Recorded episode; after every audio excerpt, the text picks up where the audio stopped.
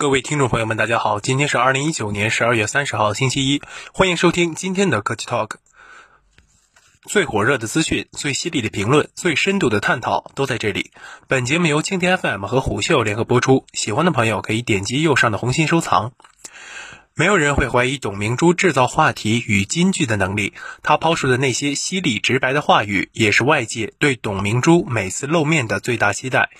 十二月二十八号，让世界爱上中国造高峰论坛在格力电器珠海总部举办。董明珠在接受媒体群访时，回答了几个备受外界关注的问题：格力的混改过程是否顺畅？高瓴与格力未来将进行什么样的协同？格力管理层是这次混改的最大受益者吗？在这次股权转让的过程中，格力管理层与高瓴方面签署协议的时间有所延迟，外界有猜测称双方谈判可能遇到阻碍。对此，董明珠回应称。暂缓与管理层没有关系，任何谈判都不可能是顺畅的。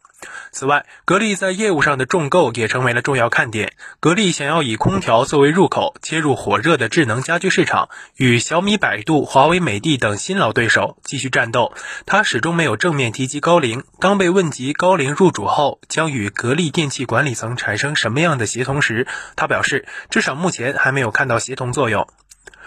董明珠认为，格力这么多年的发展不是因为某一个股东的决定才让格力电器成长，而是靠整个经营班子才能实现发展。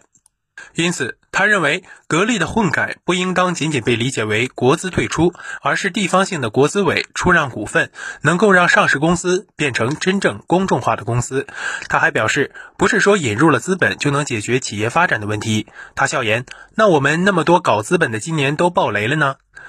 董明珠还补充说，不是一个资本来支持企业的发展，而是企业的创新文化支持企业的发展。在此前混改落定消息传出时，有媒体与行业人士认为，格力管理层是此次混改的最大赢家，不仅获得了股权的激励，还通过以格力管理层为实体的股权投资公司入股受让方珠海明骏，掌握部分决策权。对于这样的观点，董明珠表示：“我不知道所谓最大受益方是从什么角度考虑。格力的经营班子是一个特别纯洁的班子，这么多年从来没有为股份，一门心思要把格力电器做大做强，没有别的想法。”在混改完成后，董明珠称，格力在以下三个方面是不会改变的，即对社会的诚信不能改变，对员工的培育不能改变，维护股民的合法权益也不能改变。其中，董明珠对企业是否诚信这一点十分看重。他在当天的论坛上还曾拿泰康人寿的陈东升举例，称自己前一阵在活动上遇见泰康人寿的董事长陈东升，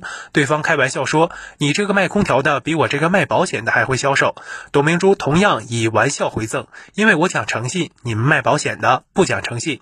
在完成股权层面的重大变动后，格力此次年末高峰论坛的重点在于业务与产品层面的重新规划。格力在当天发布了万物互联一呼百应的新战略。以及结合空调、电视多功能的划时代二代空调、格力手机三代等新产品，并对自身业务板块做出了调整。此前，格力电器的业务板块由空调、家用电器、通讯和智能装备四大块组成。现在，格力电器的四大业务板块正式调整为消费领域与工业领域。据格力方面的介绍，消费领域涵盖空调、冰箱、洗衣机等家用电器和通讯产品、智能楼宇等。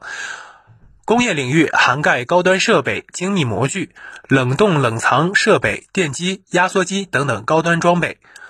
董明珠介绍称，格力通过消费领域的电器起家，而工业领域是国之重器，没有国之重器是无法实现完美的消费品的，所以要有工业领域的优秀技术来支撑。在会上，格力首次展示了智能语音操控的整套智能互联家电。